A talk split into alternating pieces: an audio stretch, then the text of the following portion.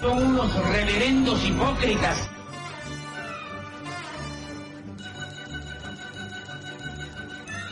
¿Por qué no suben a la tribuna a responderme si son tan hombrecitos? Tú te puedes reír, tú puedes decir lo que tú quieras, pero tú mientes.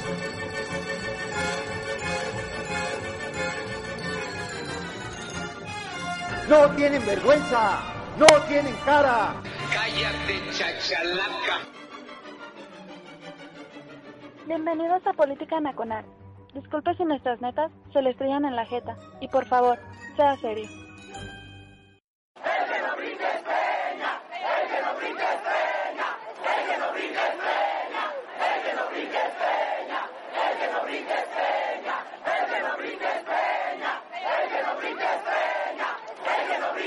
¡Basta!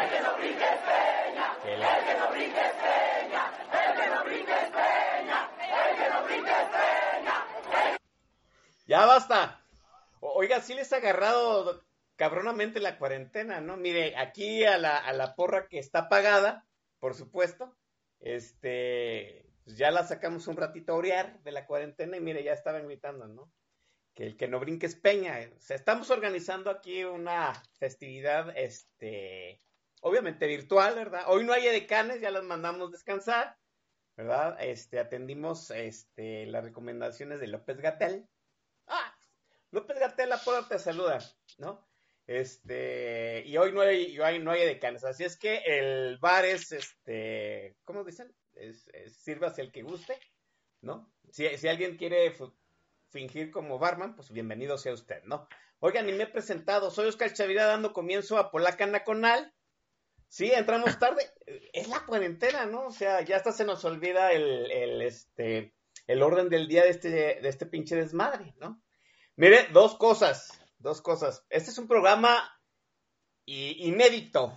Inédito no porque esté saliendo al aire, ¿no? Número uno, porque jamás había habido este, política nacional en Viernes Santo. ¿No? Jamás en los 10 años, en los casi 10 años que tenemos al aire en este desmadre, nunca habíamos hecho programa en Viernes Santo. ¿Por qué? Pues porque estábamos de vacaciones.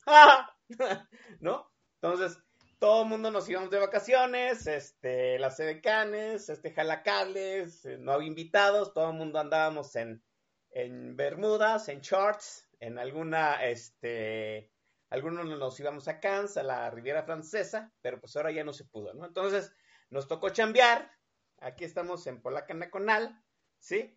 Pero esto cuenta como tiempo extra, entonces les va a salir carito el programa, ¿eh, chamacos? ¿no? Les vamos a, prorratear el costo del programa en tiempo extra y se los vamos a descontar de sus vales de Walmart.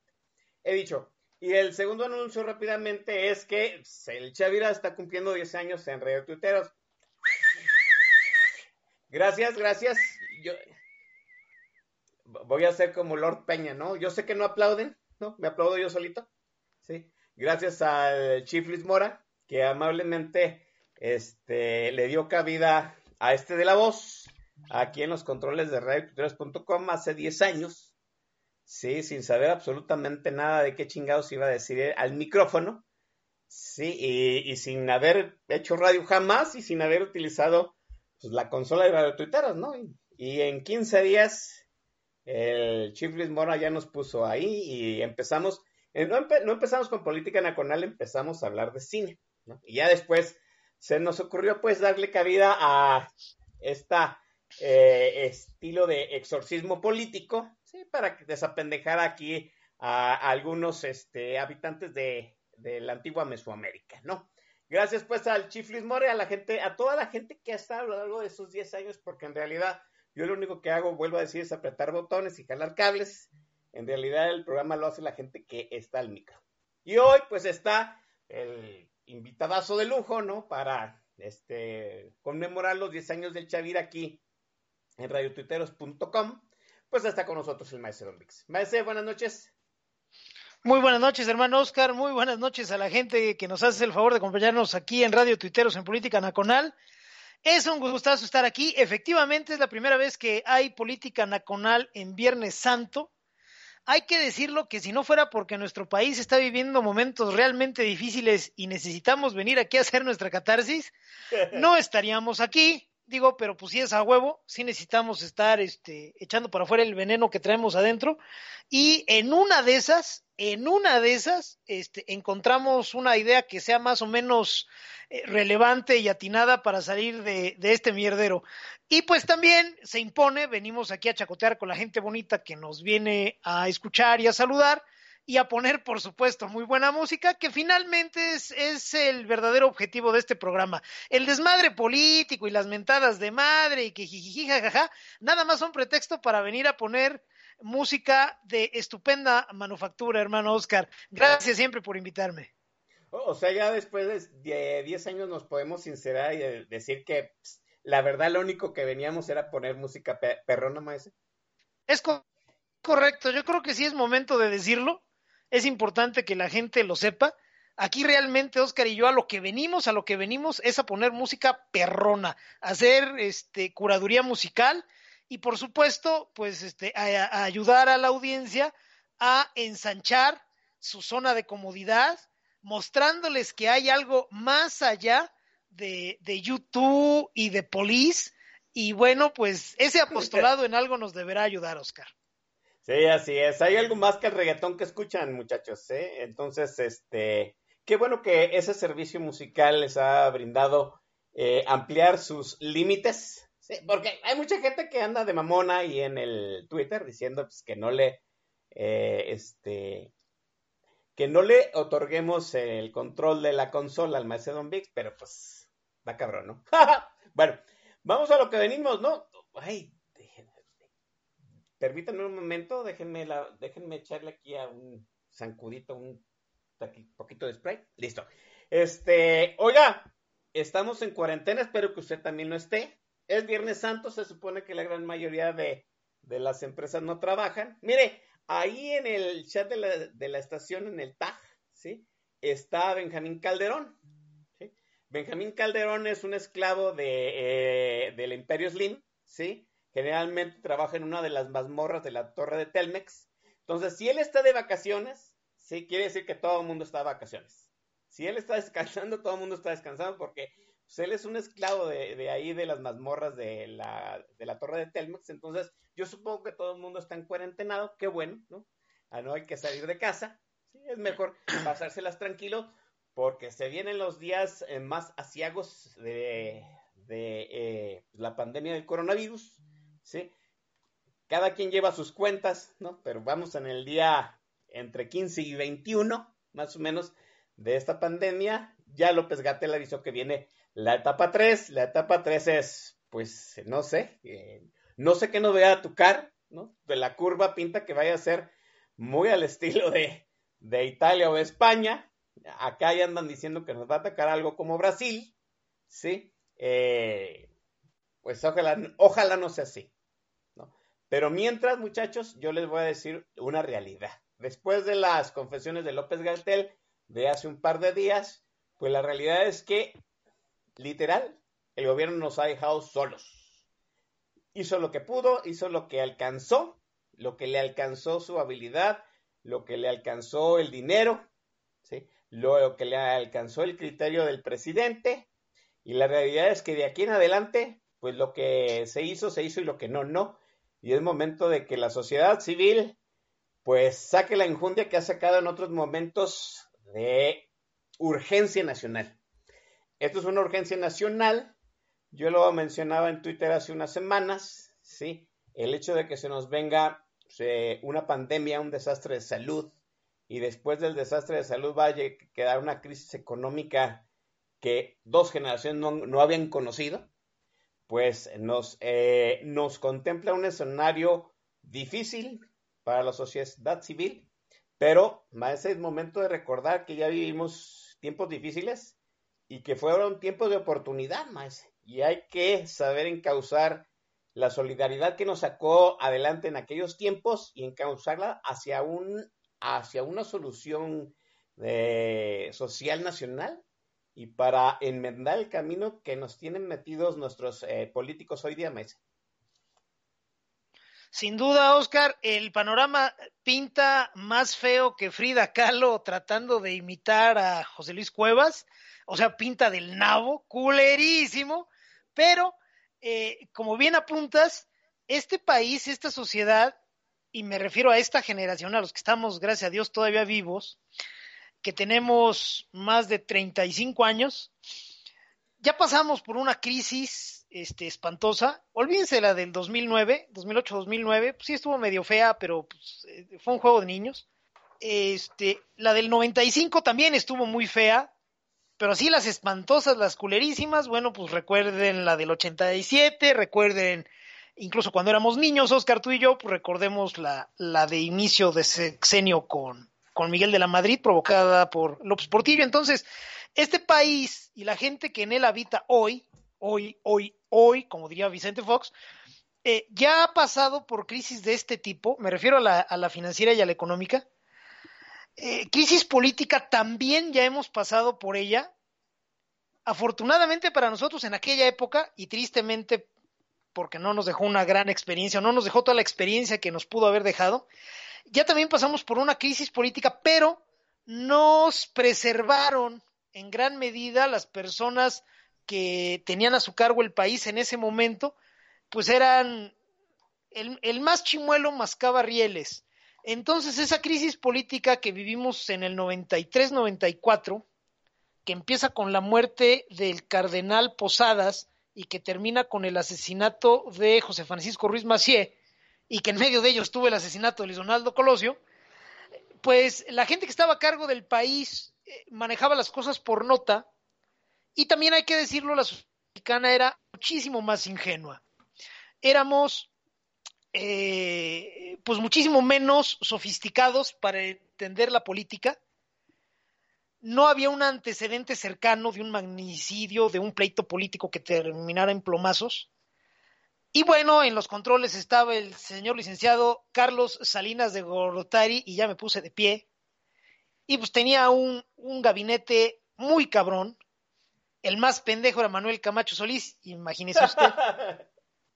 Y si no le alcanzaba el gabinete o necesitaba gente todavía más pesada para encargarse de cosas así muy, muy escalofriantes, pues podía recurrir a gobernadores, porque todos los gobernadores en el, en el salinato eran unos chingones.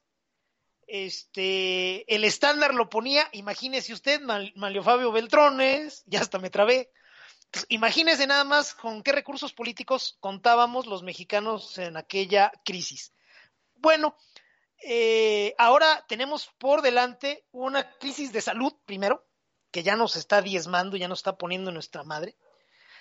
Ya veníamos con una crisis en salud de baja intensidad, si ustedes me permiten el término, gracias al desmantelamiento que estaba y sigue realizando el señor que cobra como presidente Andrés López y su pandilla de pinches nacos.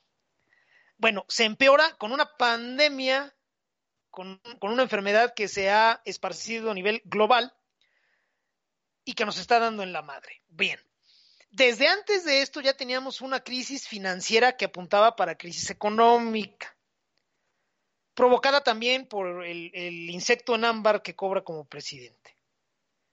Destruyó la confianza, cancelando el, el, aeropuerto internacional de la Ciudad de México y permitiendo que el discurso castrochavista que domina una de las alas de su gobierno pues, arrebatara el micrófono y se pusiera a decir sandeces un día sí y otro también en medios nacionales e internacionales. Bien, a esa crisis que ya estaba cantada y que ya venía muy fea, pues se le une los efectos que va a tener esta pandemia. La economía global, esto es, la economía de todos y cada uno de los países que existen en este planeta, a chingar a su madre en una forma totalmente entusiasta. Ya valió madre. Bien. Entonces, tenemos una crisis en salud que ya se venía gestando y hace crisis. Tenemos una crisis financiera que ya se venía gestando y ya está reventando. Tenemos en puerto una crisis económica que ya se venía gestando y que está eh, potenciada por la eh, pandemia del COVID-19. Y también, tristemente, y digo tristemente porque pues, todos vamos en la misma lancha, tenemos por delante una crisis política una crisis cívica.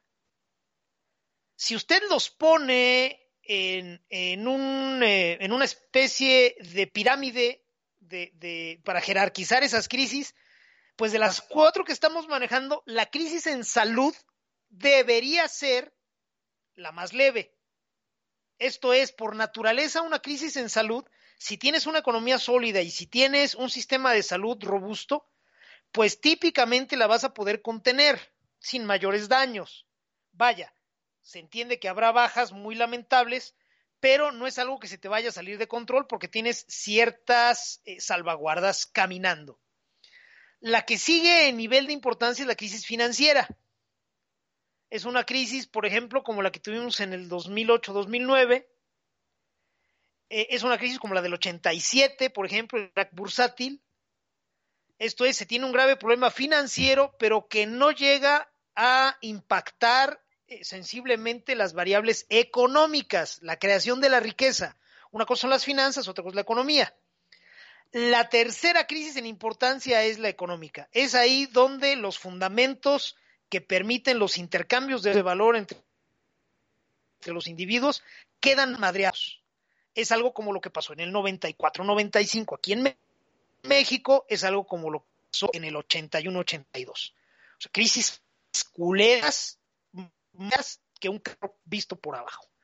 Y después, la más grave, la más terrible, la que necesita mucho trabajo, mucho talento durante mucho tiempo para ser paliada, pues es la crisis política. Y también ya la tenemos en puerta. Es una crisis como la que tuvimos en 94-95. Es, por supuesto, una crisis como ya las hubo antes en el país. Este, cada 100 años tiene una de ese tipo, espantosa y horrible nos ha dado por ponerles nombres muy bonitos como revolución y como independencia, pues para que no se vean tan culeras, pero no fueron otra cosa que crisis políticas que derivaron en cruentas guerras civiles. Bueno, nosotros tenemos por delante, y en una forma este, muy clara, esas cuatro crisis en escalerita.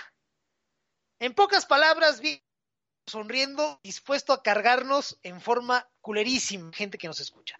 Entonces, sí tenemos que prepararnos y tenemos que, al mismo tiempo que admitimos nuestra realidad, tenemos que saber que tenemos elementos para afrontarla. Oye, que el gobierno está dirigido por pendejos. Pues sí, pues ¿qué le vamos a hacer? Oye, que ya traíamos un pedote este, financiero que apuntaba para ser un pedote económico. También.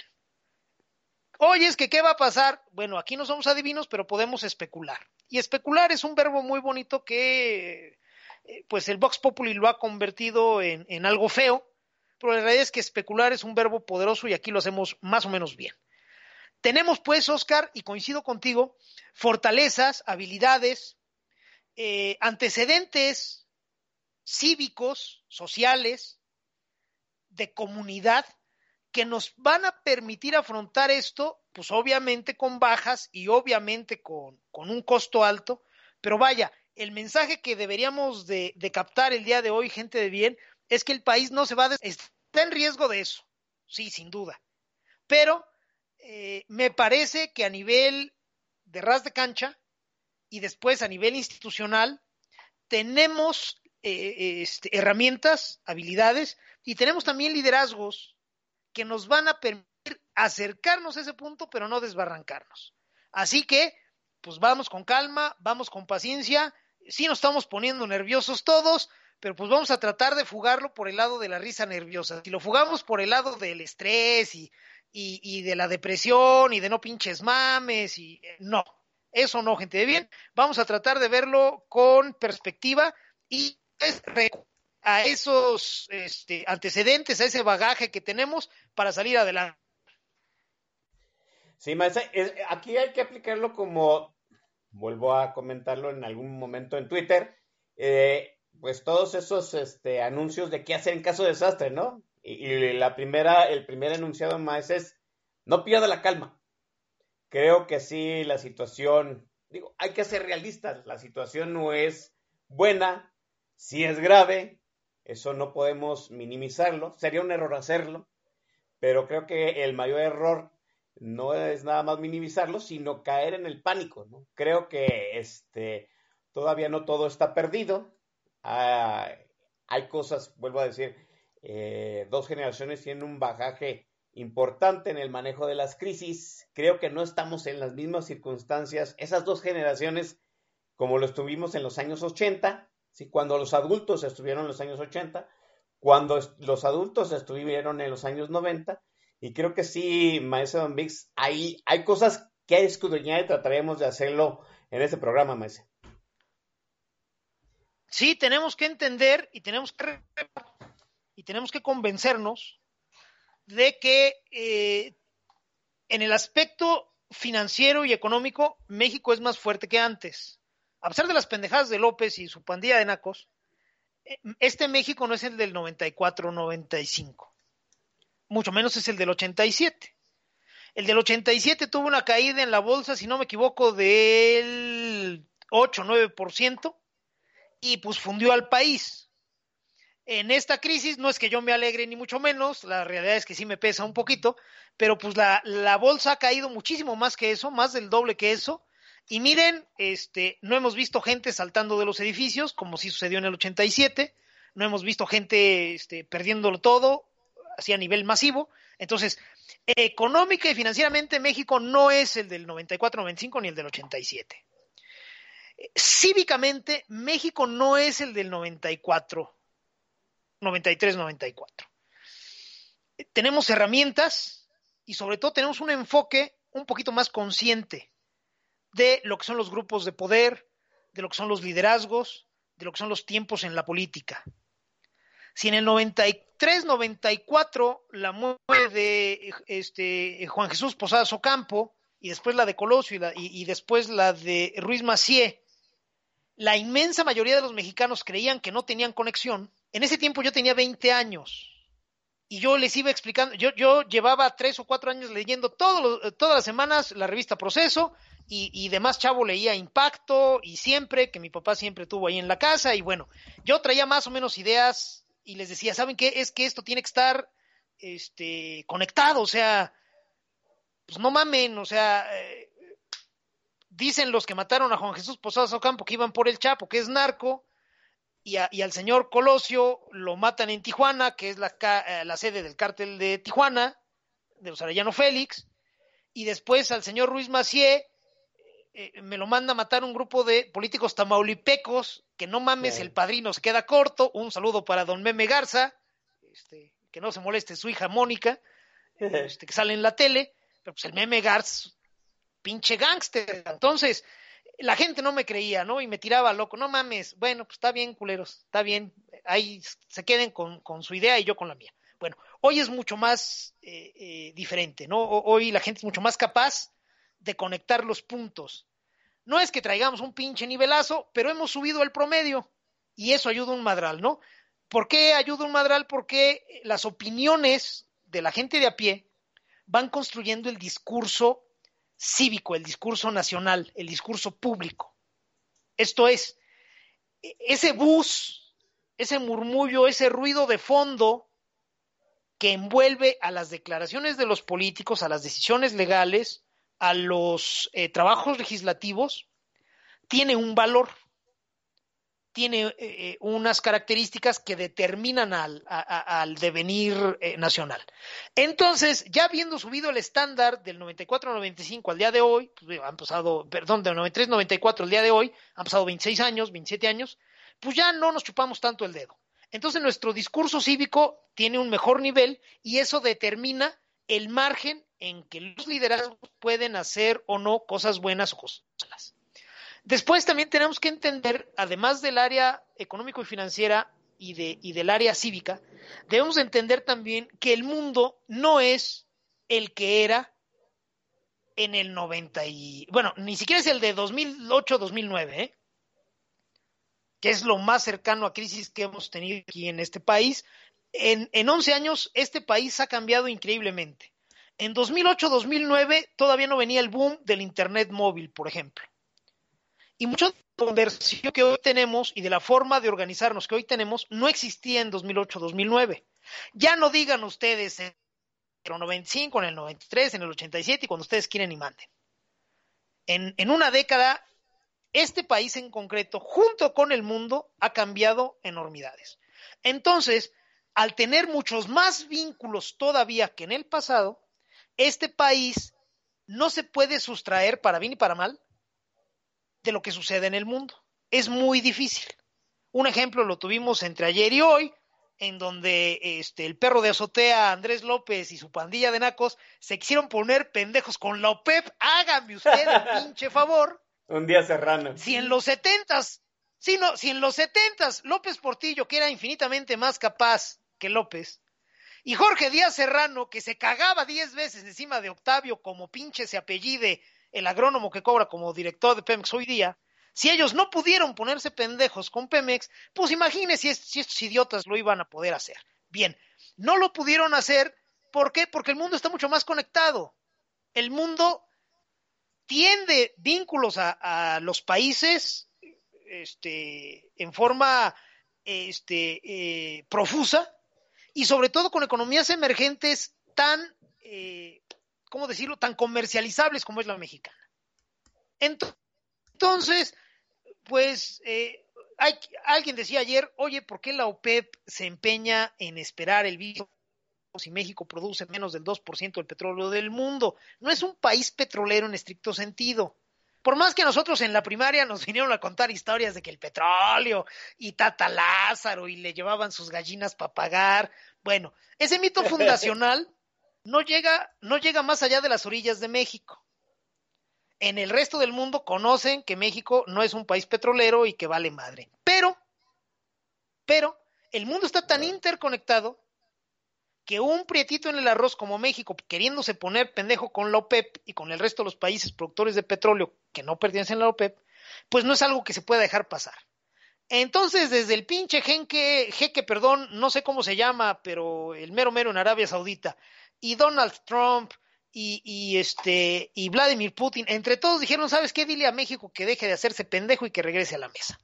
Y ahí lo tienen de rodillas y este y pues ahí tienen a López agarrándole las nalgas a López, pero López lo tiene agarrado de las orejas, entonces es una situación realmente incómoda. Como sea, quiero que entendamos mexicanos como primer eh, como primer punto de este programa que México no es el de otras crisis. Si esta crisis es más grande y más fea que las anteriores, también México es eh, más amplio, más ancho, más profundo, más sólido que el México de esas otras crisis. Entonces, eso es lo que quiero dejar para ustedes. No se me aguanguen tan rápido. Sí viene un madrazo bien fuerte, pero México es mucho mejor de lo que fue antes. Quiero que entendamos eso, Oscar, y es, es bien importante. Sí, yo creo que ese es eh, parte del objetivo de este programa. De, hombre, había que dar buenas noticias en medio de esta crisis, ¿no? Y mire, para seguir con las buenas noticias, prometimos más un playlist de antología y es momento de que usted tenga mando de la consola maestra. Eh, pues sí, tú sabes que aquí nada más venimos a poner buena música, ya lo demás es mero pretexto. En esta ocasión vamos a transmitir música, como siempre, de estupenda manufactura. Sé que por ahí hay gente muy, muy rockera entre el, quienes nos escuchan. Hey. Jules, guitar, como no, Precious, Undertaker, gente rockerísima. Y pues en esta ocasión les vamos a transmitir algo que estoy seguro les va a gustar. Eh, el tipo es, este, es un argentino, es un argentino que vino a México a, hacer rock, para decirlo en pocas letras. Un tipazo el viejo. Después Eh. se peleó con alguien, empezaron Con el espectáculo y me lo metieron al botellón. Sí, me lo metieron al botellón un rato por andarse haciendo pendejo con Lolita. Pero pues ahí se puso, como película de esas, este, este, de serie B, se puso a estudiar leyes en la cárcel para su defensa, la chingada, y volvió.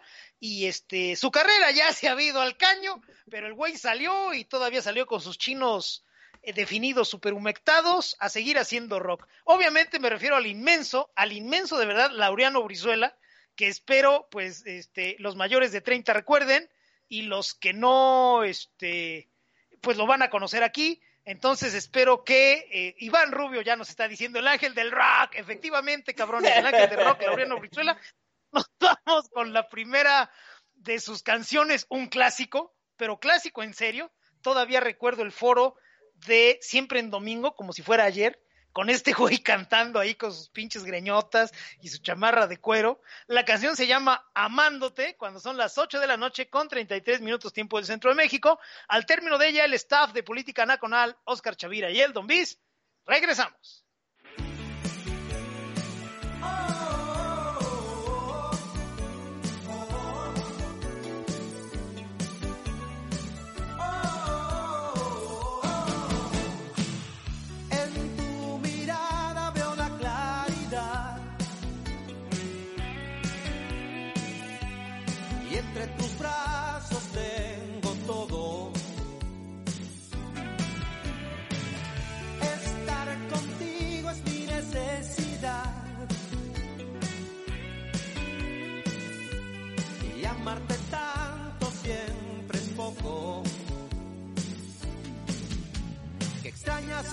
Seducción me abraza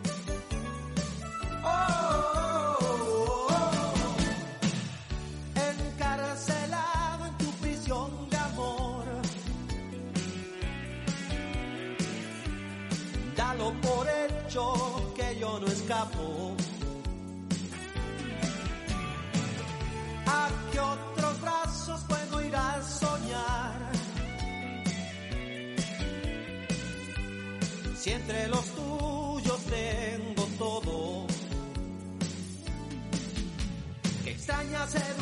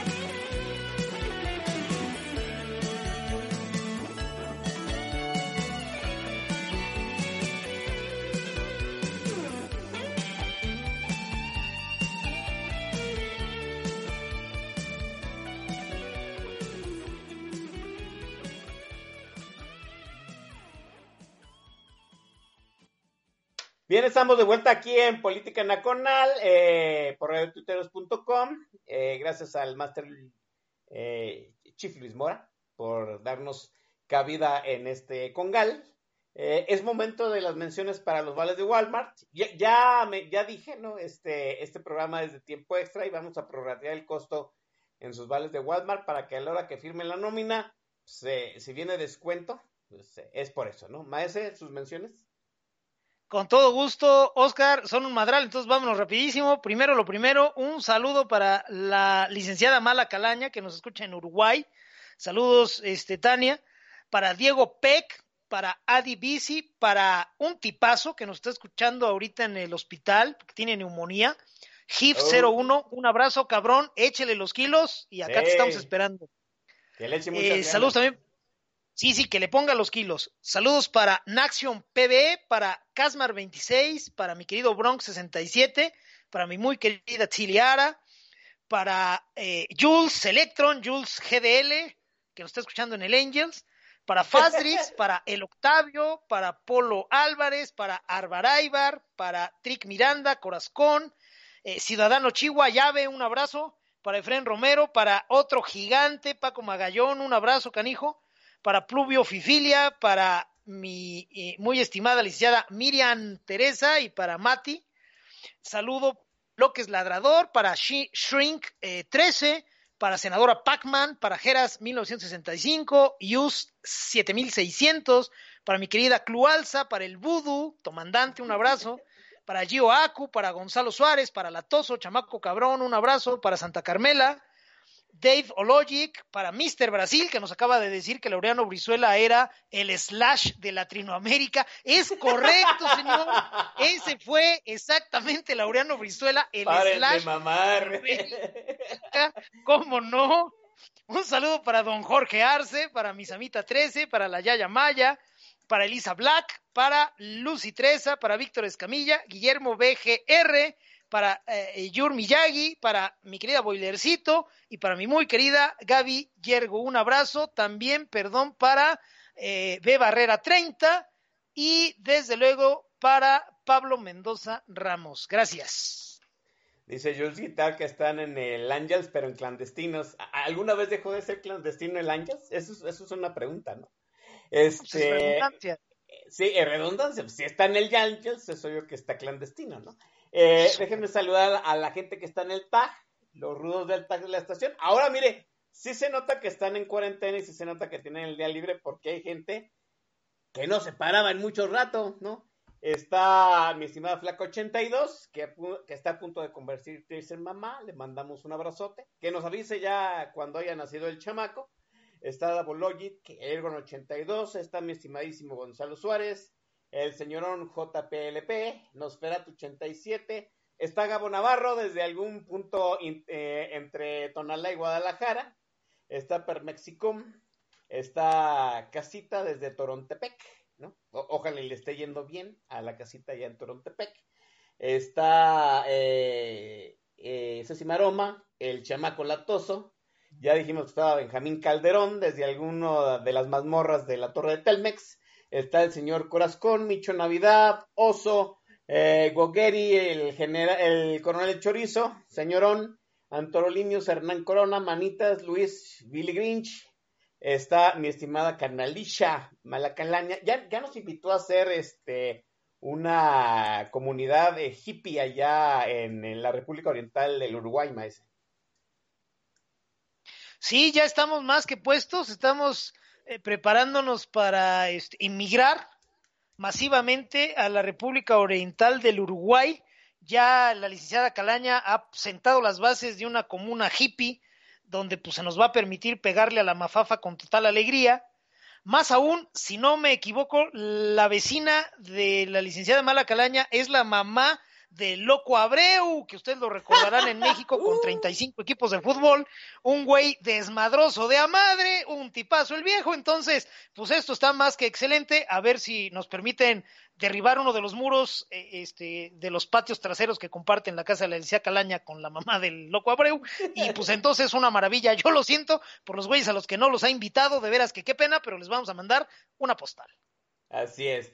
Eh, bienvenida a Frontera México. Está Javier Santoño, Ser González, Peje Clonius, eh, el señor Luis, Iván Rubio, la senadora, Raf Galgard, este, y está Clualza, la paisiana Clualza, le mandamos un abrazo.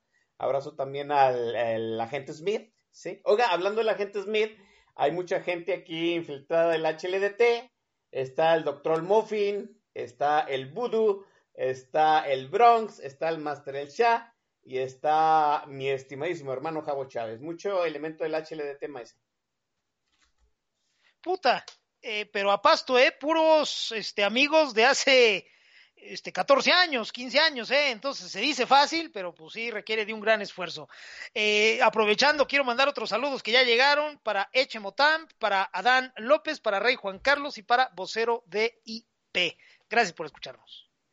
¿Dónde estamos parados, maese? No es el México de la crisis del 94, no es el México de las crisis recurrentes de los años 80. ¿Dónde estamos parados, maese? ¿De qué nos debemos de sostener?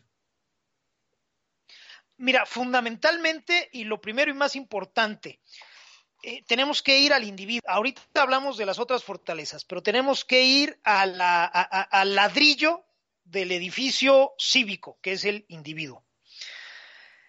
México ha construido justamente en los últimos, híjole, 35 años, un edificio cívico con buenas bases, funcional y ciertas habitaciones, no todas desde luego, pero ciertas habitaciones, ciertas suites muy bonitas, muy elegantes, muy refinadas.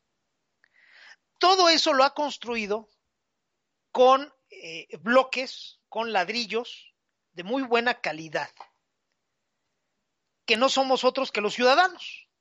Entonces, para afrontar esta, este pócar de crisis que se nos viene, la de salud, la financiera, la económica y la política, debemos de empezar por el lado del individuo. Tenemos que eh, reconocernos y reconocer al otro, primero como tales, como individuos. Esto es, yo soy uno, tú eres otro. Esto que puede sonar a una perogrullada no lo es tanto, Oscar. Tenemos un problema con algunos este, liderazgos cuyo discurso tiene cierta resonancia, que insisten en presentarnos como una masa amorfa, como una masa 100% homogénea, y no es así. Lo primero que tenemos eh, eh, que recurrir, el primer recurso es el individuo y tenemos que reconocerlo como tal. Así, si usted eh, eh, empieza olvidándose de eso, se va a tropezar a cada rato, va a ser como si llevara las agujetas amarradas, ¿no? Del zapato izquierdo con las del zapato derecho. Puede tener ideas fabulosas y puede tener recursos a madre, pero si se le pasa de largo que usted es uno y el güey de al lado es otro, la va a estar cagando en forma fabulosa. ¿Por qué es importante esto? Porque yo, fulanito de tal, tengo ciertas nociones, tengo cierta visión, tengo ciertos antecedentes y tengo ciertas prioridades.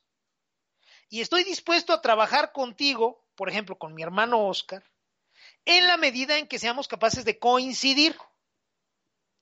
¿En qué? En las prioridades, en los objetivos, en los tiempos. Si no coincidimos, no tengo un pedo con mi hermano Oscar. No le voy a decir que es feyote, no le voy a decir que es eh, un tipo este, pagado por cierto sector para esquirolear mi proyecto. No, no, no. Nomás él es uno y yo soy otro.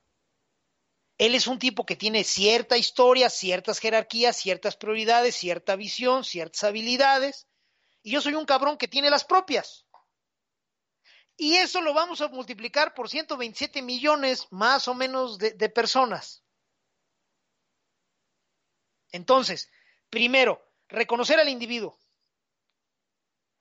Segundo, entender las complejidades de la relación entre individuos. Esto es, una vez que recurrimos al individuo como parte fundamental, que lo reconocemos como el primer elemento a tomar en cuenta, a identificar y a desarrollar ante estas crisis, tenemos que pensar en el cemento que une a esos ladrillos. ¿Cuál es el cemento que une a esos ladrillos? La manera de relacionarnos, la manera de comunicarnos. Es una habilidad esencial la de poder comunicar. Cuando estamos en redes sociales, la gente eh, eh, pues me dice que soy mamón o que soy pendejo por ponerle atención a la forma en que escriben los otros usuarios. Créanme que no es mera ociosidad de su servidor, ni tampoco soy un grammar nazi de lo peor, no. Simplemente es que si estamos comunicándonos en una, o estamos intentando comunicarnos en una red social que eh, los contenidos los comparte por escrito, pues no chinguen, escriban bien. Si venimos a eh, comunicarnos acá en, en radio o en web radio, pues bueno, entonces tenemos que pensar en otros recursos. Pero cuando lo vamos a poner por escrito, pues tenemos que escribir bien. Si nos vamos a comunicar por audio, pues lo tenemos que hacer bien. Si nos vamos a comunicar por video, tenemos que hacerlo. ¿Cuál es comunicar hay? Pues un madral. Estar en la fila de las tortillas y emitir un comentario es comunicar. Estar en la fila del súper y mantener la famosa sana distancia es una forma de comunicar. Los actos también comunican. Entonces tenemos que aprender a identificar esas maneras en que el cemento actúa entre los ladrillos. Una vez que tenemos esas habilidades o esos elementos esenciales dominados, Oscar, ya deberemos de pasar a la situación actual. ¿Qué tenemos? Tenemos una sociedad, como decíamos hace un momento, un poco más sofisticada, que entiende mejor al mundo y que entiende mejor su rol en el mundo. Tenemos una sociedad mucho más bancarizada, esto es,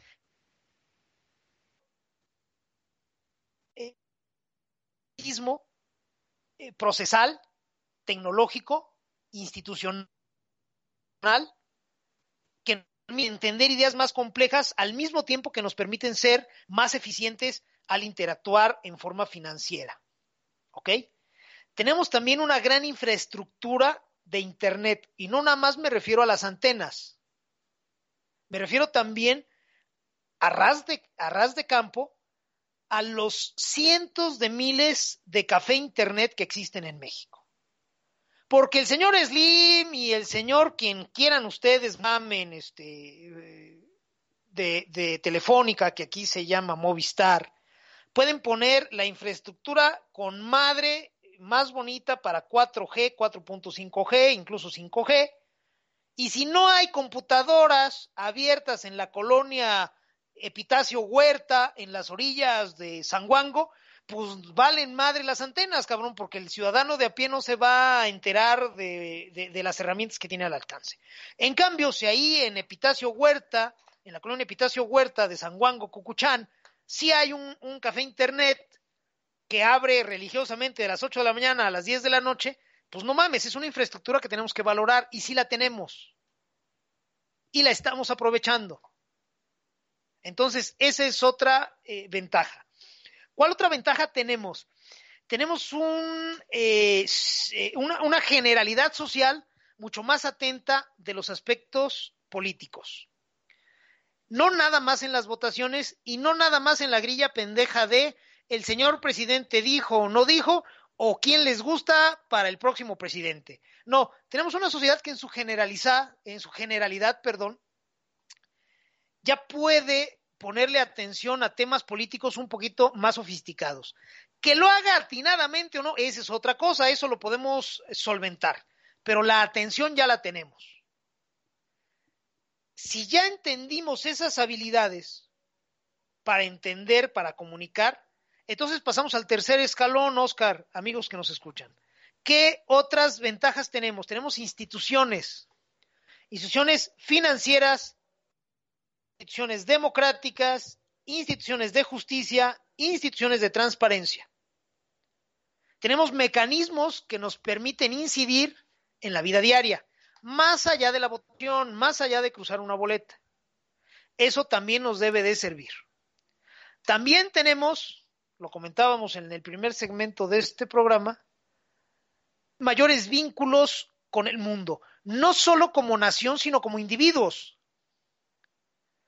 si algo nos va a ayudar a resolver esta crisis, es la atención mundial y el discurso que seamos capaces de tender hacia el mundo, discúlpenme, en forma individual y después grupal. Tenemos habilidad, a ras de campo, insisto, no es que México en el concierto internacional y arriba y adelante, compatriotas, como decía Luis Echeverría y la compañera María Esther. No. Si eso existe, ¿no? Y, con vínculos más fuertes. Pero también existen vínculos con el mundo a nivel empresarial, a nivel de cámaras y bien importante, a nivel individual. Hoy, Juanito Pueblo, caminando por las calles del mismo San Juan Cucuchán, puede poner el foco mundial sobre un suceso local, siempre y cuando lo narre bien. Entonces, ese es otro gran poder que tenemos, Oscar. Si juntamos todos esos elementos, ya estamos listos para atender estas cuatro crisis. La de salud ya la estamos atendiendo, es importante saberlo. Tenemos eh, eh, un eh, eh, aparato de salud muy tenebroso, muy temblequeante, gracias a López. Todavía funciona y ahí va caminando. Entonces, tenemos a la sociedad eh, quedándose en casa, los que pueden, eh, tomando medidas de sanidad importantes, los que deben de salir a calle, los que debemos de salir a la calle. Entonces, la crisis de salud ya la estamos atendiendo. La crisis financiera, medianamente estamos empezando a, a entenderla y a verla venir ya se están tomando ciertas medidas que todavía son incipientes, desde luego. Por ahí los bancos de acuerdo para treguas de cuatro meses, las tiendas departamentales también. Deberán de venir muchísimas más eh, decisiones desde el gobierno federal. Los gobiernos locales ya se están poniendo las pilas para tender ciertos vínculos y ciertos lazos que permitan este, mantenernos a flote. La crisis económica todavía no la estamos atendiendo ya está en el horizonte, sabemos que va a llegar, hemos perdido casi 400 mil empleos en un mes, poquito. Entonces esto necesariamente va a trascender el ambiente financiero y va a impactar en, las eh, variables económicas fundamentales. Ya lo estamos atendiendo, no, y tendríamos que empezar a hacerlo. Y la cuarta crisis, la política, esa sí urge que la pongamos en el foco de las personas porque nadie, salvo los académicos y los muy interesados, le ha puesto atención, Oscar. Tenemos en este momento una crisis institucional, refiriéndome a la institución presidencial, de credibilidad y de gobernanza espantosa.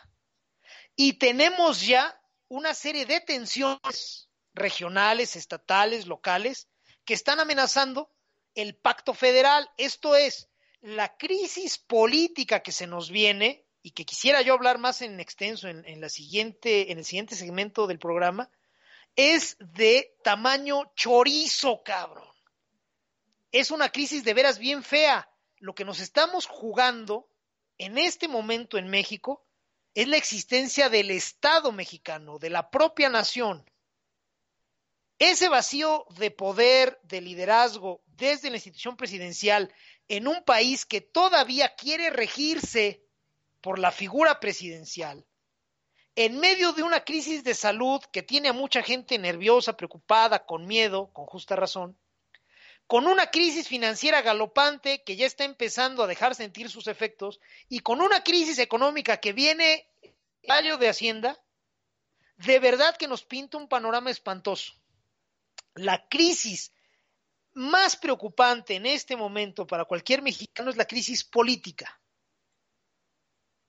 Todas las otras crisis, las tres crisis que ya manejamos, apuntan a tener un fuga de presión en una crisis política.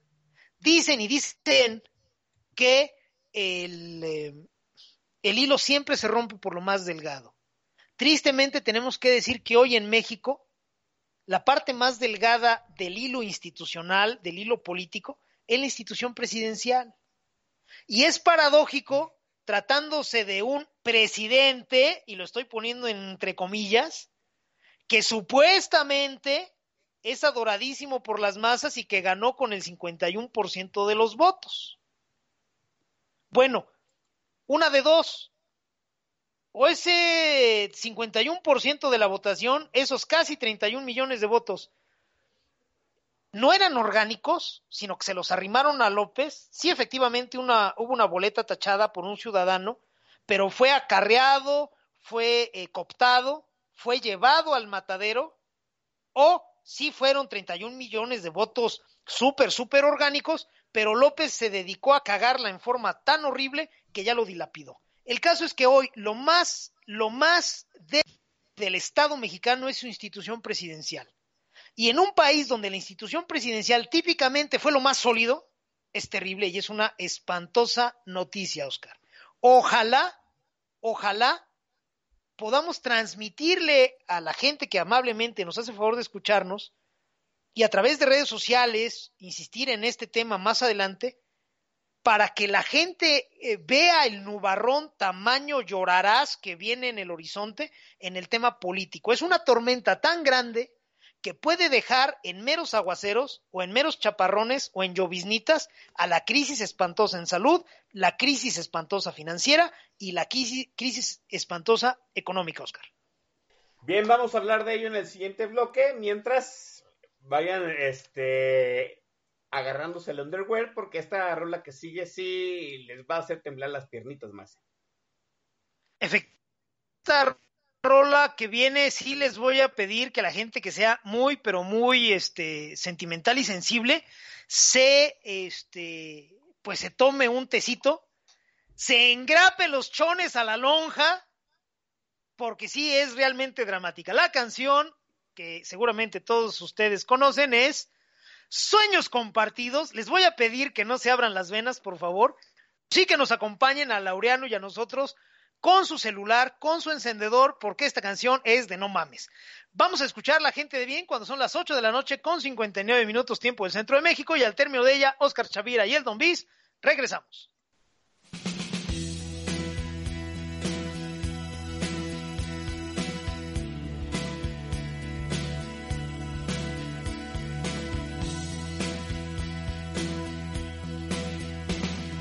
Tantos sueños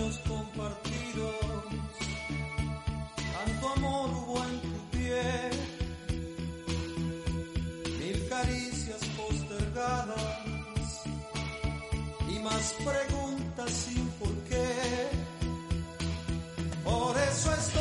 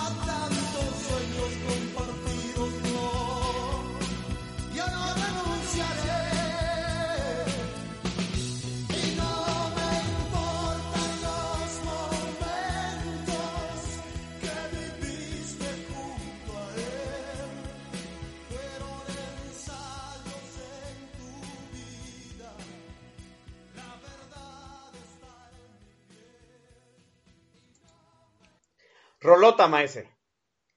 No, bueno, puta, es como para pegar de alheridos y treparte por las paredes. Todo mundo la, la, este, la conoce. Seguramente eh, más de una de las eh, damiselas de la audiencia eh, fue a, a rescatar su póster tamaño media carta de, de Laureano Brizuela que, que, que desengrapó de notitas musicales. Estamos saludando a la licenciada Mala Calaña, cómo no, con todo gusto. Entonces, este,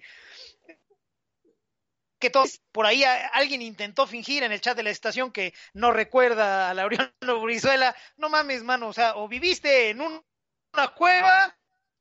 Historias, cabrón. Entonces, este, eh, es, es un himno, este, Sueños Compartidos es un himno, es canción de dolor, y pues qué bueno que la están disfrutando.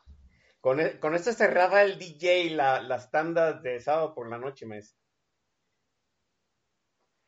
Es correcto, eh, cuando íbamos al antro, este, en la época en que sonaba esta ca- eh, pues no eran más bien tardeadas en el auditorio de la escuela.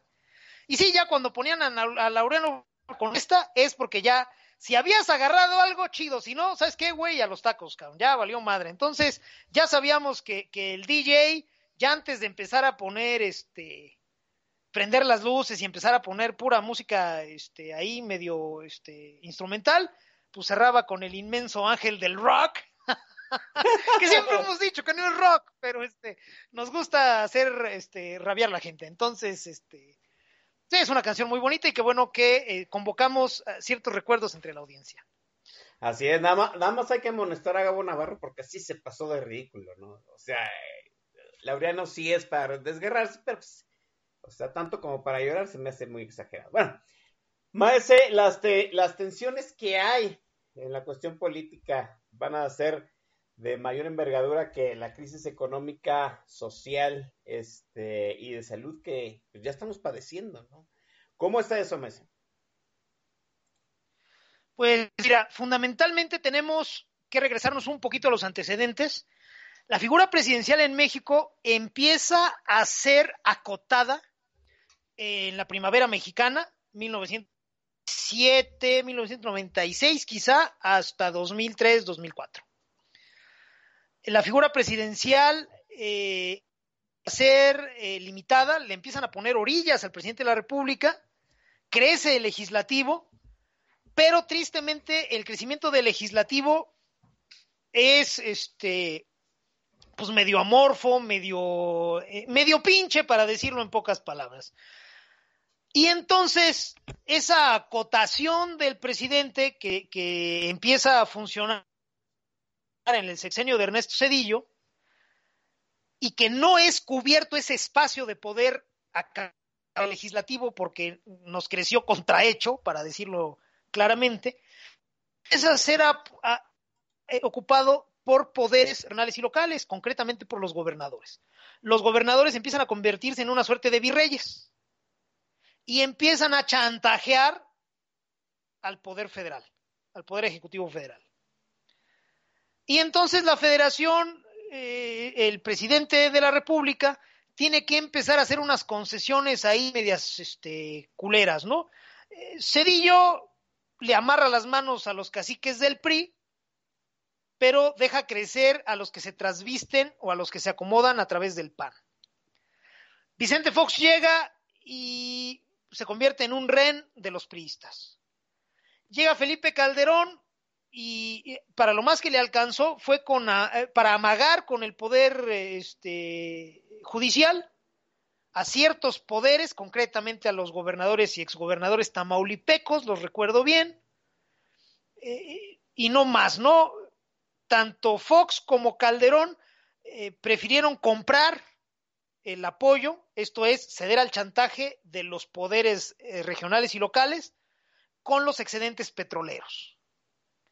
Siempre que alguien vengan a preguntarle, oye, güey, ¿qué pasó con los excedentes petroleros de Fox y de Calderón? Pues se lo mamaron fundamentalmente los, los, gobernadores priistas. Algunos panistas algo les... y, creo que sí existieron gobernadores perredistas, algo les debe de haber tocado, pero fundamentalmente los excedentes petroleros se fueron a los estados. Porque así compraron los dos presidentes panistas que tuvo este país el favor o, en el peor de los casos, la neutralidad de los gobernadores y de los poderes locales. Después llega Peña y con la ayuda de Malio Fabio, pues hace el famoso pacto por México, pero finalmente sigue siendo rehén y se empequeñece todavía más el poder presidencial. Llega eh, este, el señor este, perro de azotea, Andrés López, y sus 31 millones de votos le valieron madre. Sigue siendo un cabrón diminuto, pequeño, que ha acabado de dinamitar la institución presidencial. Y si en México la institución presidencial ha sido el primer baluarte, el más fuerte valladar del federalismo, si es la fuerza que mantiene unidos a los estados en el pacto federal, pues al empequeñecerse, de inmediato, el pacto federal se ve en riesgo. Si los panistas este, le regalaron excedentes petroleros a los poderes regionales, si el señor presidente Peña, pues por ahí tuvo otro acuerdo con ellos y disminuyendo la figura presidencial. Ahora, el chivo en cristalería que tenemos disfrazado de peje lagarto, pues ha acabado de arruinar y de acotar y de erosionar a la figura presidencial. Ya no le creen los poderes reales que tienen su representación en los gobiernos estatales y en los grupos de poder real eh, regionales y locales, por supuesto que usted y yo no le creamos al presidente sí es grave, pero no tanto, porque para que usted y yo pesemos, pues nos tenemos que juntar con 10 millones de mexicanos y a lo mejor nos empiezan a hacer caso. Los, que, que sean los grupos de poder, los liderazgos locales y regionales, los que ya no le creen al presidente, sí es mucho más grave. Vamos a la Cámara Empresarial del Estado de Chihuahua, diciendo que el centro, esto es, el Poder Federal, no reconoce los aportes del Estado en, materia fiscal y que tendríamos que darle una revisadita. Y los empresarios, las cámaras empresariales de Guerrero, imagínese usted de Guerrero. O sea, Guerrero es Guatemala, cabrón. Y si mucho me apuras, la parte más fea de Guatemala. Y sin embargo, ya también esos güeyes están alzando la voz. Es Mamaditas no, presidente. Y ya avisaron que no van a pagar impuestos y que no van a pagar servicios públicos. ¿Por qué? Pues porque no hay lana y me vale madre y no le voy a creer tres pesos al presidente. Y después, la Cámara Empresarial, los empresarios de Yucatán ya también dijeron que, ¿sabes qué? Hay elementos como para revisar el pacto federal y en una de esas salirnos del pacto federal. O sea, ya no nada más revisarlo, sino reventarlo. ¿Sabes qué? Quédense con su pedo y yo me quedo con mi lana y que el diablo reconozca a los suyos. Ojo, Chihuahua está en el norte, Guerrero está hacia el sur, este, Yucatán está en el extremo eh, occidental. Sureste, sí. Exacto. Entonces, toda, toda la, el, el, el, todo el territorio nacional está teniendo ese tipo de expresiones en un tono duro con la institución presidencial. Si hablan de pacto federal, hablan del presidente. Si hablan de revisar los fundamentos, están hablándole al presidente. Ahora, esas son cámaras empresariales. En Jalisco ya está tres escalones arriba el discurso porque es el gobernador de la entidad, Enrique Alfaro, el que está diciendo que la federación no es justa con el estado de Jalisco, muy probablemente tenga razón. Jalisco eh, le aporta a la federación un madral de impuestos y le regresan poquito. Entonces dice el gobernador que también vamos a revisar el pacto federal a ver si este, nos conviene seguir en él. Bien, esas tensiones nos están contando una historia culerísima, mexicanos. Sí, es necesario y qué bueno que las haya, pero esas, eh, tensiones las tenemos que encauzar, porque si no se nos va a desbaratar el país. Si estamos viendo a las cámaras empresariales de Chihuahua, de Guerrero y de Yucatán alzando la voz contra la federación, y vemos al titular del Ejecutivo local en Jalisco hablando en términos muy duros en contra del pacto federal, eso nada más es la punta del iceberg. Debajo de esas expresiones hay unas tensiones durísimas, bravísimas, violentas, que están yendo a contracorriente del pacto federal. No porque quieran desbaratar a México, no porque quieran este, eh, simplemente separarse y ya que esto valga madre, no. Están inconformes con el manejo de las crisis que está realizando la institución federal y, más grave, no le están concediendo tres pesos de credibilidad al pendejo que está a cargo. Leen correctamente, a mi juicio, que el presidente de la República o el tipo que cobra como tal no tiene poder real. Sí, le pusieron la banda en forma express a los 15 días de haber este, realizado la elección. Ahí en Palacio Nacional lo, recibió Peña y lo paseó por eh, los pasillos y por ahí hubo una ceremonia medio extraña en un despacho que tiene grandes significados para mucha gente. Y ni así lo convirtió en presidente. Y hoy día el rey va desnudo para decirlo eh, recurriendo al clásico. Ya cualquiera que tenga tres dedos de frente midió perfectamente a Andrés López y sabe que es una pinche mojiganga, que es un gigante de aire, de saliva y de bytes y que tiene los piecitos bien frágiles. Ya puede salir Ricardo Monreal cada tercer día a tomarse una foto con López y mandar el mensaje de que hay que estar unidos, de que hay que apoyarlo, que eso no va a tener el menor impacto entre los grupos de poder. Los grupos de poder ya se dieron cuenta que López no garantiza una ida a mear para acabar pronto. Perdón por el comentario grotesco y ruin, pero lo tenemos que entender así a López. Es un tipo que no es capaz de controlar ni sus esfínteres. No garantiza nada. Entonces, pues los grupos de poder locales y regionales, esos virreyes que crecieron a costa del acotamiento de la figura presidencial, ya olieron la sangre.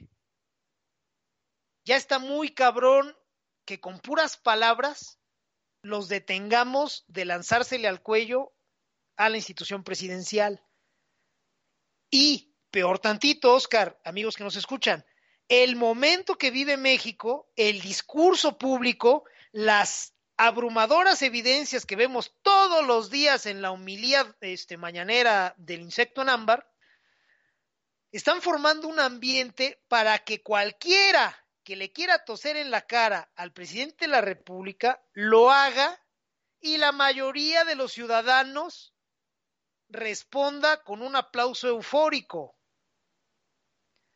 López ha desgastado tanto su propia marca personal y junto con él, y esto es grave, la institución presidencial, que si ahorita alguien va y le escupe la cara literalmente, o lo cachetea, o lo pendejea, o dice, ¿saben qué? El presidente vale madre y como el presidente vale madre, mi Estado va a considerar salirse del pacto fiscal y si eso no les gusta, a lo mejor ya hablamos de un movimiento de secesión no va a faltar un sector de la gradería que aplauda rabiosamente, Oscar. Y eso también está mal. Porque al ciudadano de a pie, ese río tan revuelto que se figurar con, con las tensiones en contra del pacto federal que están surgiendo, no le conviene. Ese río revuelto nos puede avasallar, nos puede ahogar a los ciudadanos de a pie.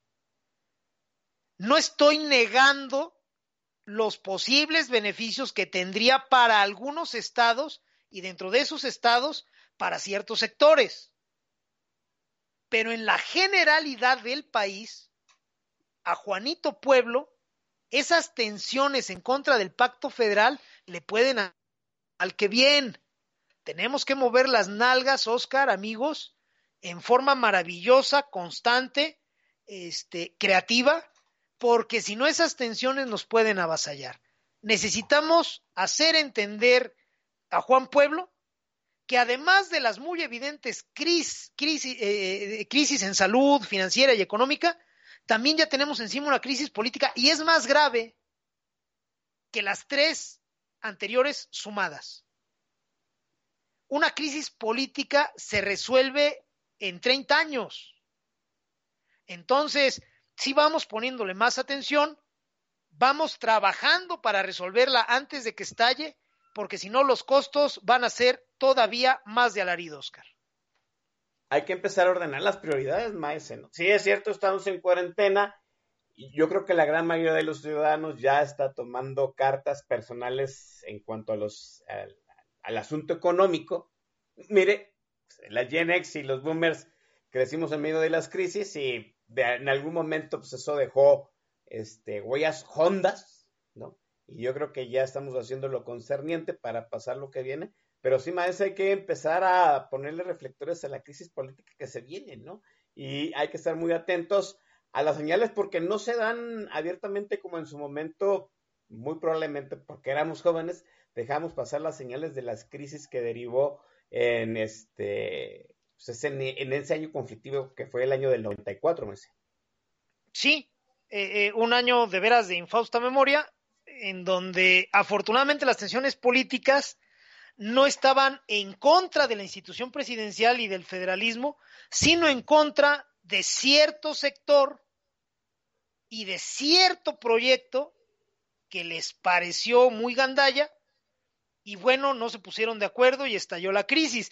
En esta ocasión, la crisis política es contra, no, ni siquiera contra un proyecto, sino contra la falta de. Eh, la crisis política eh, que estamos viviendo se da por eh, tensiones derivadas de la falta de garantías. En política, Oscar, amigos, lo hemos co comentado aquí en un montón de veces, todo se perdona todo. Los crímenes, el gandallismo, los, este, eh, las decisiones de Estado durísimas, todo, todo es negociable en el mundo político, excepto una cosa, ser pendejo. Y López es aterradoramente pendejo. No acaba de cagarla de un lado cuando ya la cagó en el otro. Y desespera más porque trae la vacinica puesta de sombrero ese mensaje que manda es que no tiene perra idea de nada y que para cuando logre entender que lo que trae en la cabeza no es un sombrero, sino que tendría que usarlo para no andarla zurrando en todos lados, ya va a ser demasiado tarde. Entonces, esas tensiones políticas que tenemos ahorita van en contra de una ausencia de garantías para hacer transitar agendas, de una ausencia de garantías para eh, eh, sostener, para mantener erguidos los dos pilares del sistema político mexicano que son la impunidad relativa y la rotación de cargos. Esto es, López está rompiendo el juguetito, lo está haciendo añicos, no va a dejar nada en pie. Y la gente que tiene dos dedos de frente ya se dio cuenta. Y quienes tienen la capacidad de enderezar proyectos propios o de encabezar proyectos grupales con la suficiente resonancia como para empezar a levantar sus fichas del tapete, ya lo está haciendo. Y el mal ejemplo, y estoy entrecomillando mal, el mal ejemplo tiene un grave problema. Cunde muy rápido. Es cosa de que empiecen a sonar sombrerazos para que cualquiera se quite el sombrero y vaya a cachetear a López. Es más, va a haber gente que sombrero que nunca tiene sombrero y que va a ir a conseguir uno nada más para podérselo quitar y darle en las nalgas a, a Andrés López. La cosa está fea. Entonces, pues sí, yo convoco a la gente que nos hace el favor de escucharnos a que hable con sus conocidos, a que actúe ahí donde todos podemos actuar, que es en el círculo cercano, en el primer eh, ambiente para que pongamos atención a la crisis política que nos viene. Tenemos que pedir una transición, esta sí, una transición ordenada. Ya los detalles legales los vemos después, pero le tenemos que avisar a los grupos de poder, a los liderazgos, a los operadores, que López ya no es viable, para nadie. Y un güey que no es viable para nadie es nocivo para todos. Y tiene que ser removido. Si no formalmente, porque la constitución, la ley, lo que ustedes quieran y manden lo evita, lo prohíbe, bueno, entonces en forma real. Esto es, sí vas a seguir siendo el presidente, pero ¿sabes qué? Para empezar, a la chingada tu homilía mañanera, güey. Ya, ya no la cagues, ya por favor, ya, ya llenamos. Eh, segundo, se acabaron tus pinches mítines estúpidos en Sanguango para hablarle a tres gatos de cosas que a los gatos les valen madre y que tú no entiendes y que nada más te dan a repetir tus guionistas. Ya, a la verga también eso, ya se acabó. Y el siguiente tema es, vamos a empezar a operar en el Congreso, que es donde reside el poder real de, de México en este momento, vamos a empezar a operar hacia los estados y desde los estados un acuerdo que nos permita llegar a diciembre cuando puedas pedir tú, Andrés López, licencia por motivos de salud, sin que tengamos que ir por ello a un proceso electoral. Ojo, Oscar, y, y con esto ya termino. No nos es quizá, es una interrogante que yo tengo, no nos es quizá lo más útil que a López lo deje enchiflando en la loma los grupos de poder antes de diciembre.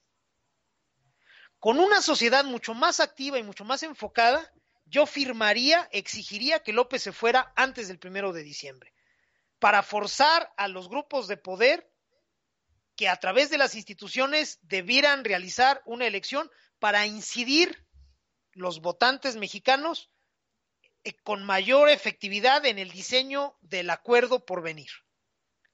No estoy seguro de que sea lo que más nos convenga, porque hace menos de dos años la mayoría la fue a cagar en forma rotunda, cabrón. Entonces, si nos vuelven a dar la pistolita con balas a suficientes mexicanos, no sé qué vayamos a validar ahora. Somos capaces de cagarla peor. Entonces, no estoy seguro de que nos convenga que jubilen a López antes del primero de diciembre formalmente. En la realidad, de facto, sí, ya, hoy. Si se puede en este pinche momento, ya que le pongan el bozal, que le pongan la correa y que lo sienten en una esquina donde no cague eh, más cosas. Pero formalmente yo sí soy, tiendo a creer que nos serviría más que fuera después del primero de diciembre. ¿Para qué? Para que los grupos de poder, que yo espero ya hayan aprendido algo de este cagadero, sean capaces de transitar a otra normalidad eh, menos grotesca. En cualquiera de los escenarios, lo que nos interesa es que López ya se vaya a su casa, que ya se calle, que ya deje de cagarla, que ya deje de arruinar las cosas. Y eso implica que el ala bolivariana de su gobierno también la desactiven, la desinflen, les den un paracaídas de oro y si lo rechazan, entonces que los amaguen con la que pobló México. Pero ya, la Nale, Irmindo Val, Díaz Polanco, Estiércol Polevsky, todos esos pinches mamarrachos a chingar a su madre ya. No sirven para nada. Y a partir de ese momento, insisto, reconocer que el poder real en este momento está en el Congreso y que los operadores se pongan de acuerdo con los virreyes, con los poderes regionales y locales para salir de este cagadar. Ojalá eh, la gente que nos está haciendo favor de escuchar se dedique a pensar, a investigar y se forme su propia opinión respecto a qué es lo que nos conviene más, pero por favor, pongámonos de acuerdo en dos cosas. La crisis política es mucho más grave que cualquiera de las otras crisis que estamos enfrentando. Y segundo, la solución de la crisis política pasa por el retiro con pincitas en forma ordenada y legal del perro de azotea que cobra como presidente, Oscar. Vamos al último momento musical, más. Vámonos con todo gusto para cerrar el programa de hoy, mi querido hermano. Este, vámonos con otro de los clásicos del inmenso ángel del rock. La canción se llama Quiero escaparme de ti. Es un pinche poema. Espero que lo disfruten y al término de él eh, regresamos Oscar Chavira y Eldon Vix.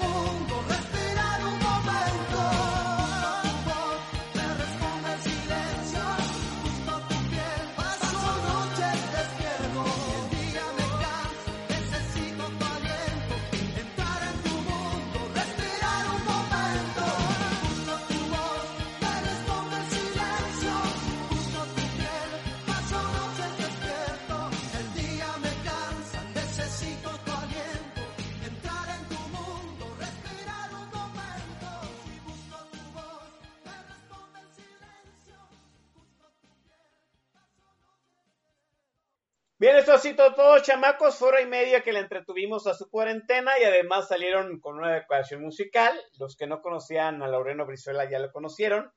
Los que eh, vivimos los tiempos de Laureano, pues ya recordamos, ¿no? Y además la opinión, la charla, la reflexión que dejó el maestro Don Vix, que siempre es de rabo, orejas y paseillo a hombros. Gracias, maestro.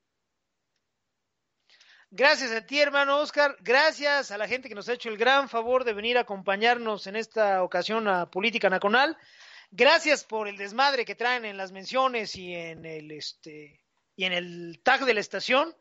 Para nosotros es bien importante su chacota, sus mentadas de madre. Las disfrutamos, créame, las disfrutamos. Y este saber que están ustedes del otro lado de la computadora es una estupenda razón para venir a hacer esta catarsis y para saber que no estamos gritando en el desierto. Gracias por acompañarnos. Tengan fe. La fe es algo poderoso y amplio. No se refiere a imágenes religiosas exclusivamente. Tengan fe, ténganse fe y tengan fe en el, en el mexicano de al lado. Vamos a salir bien. Gracias y muy buenas noches. Nos vamos, jóvenes. Cuídense.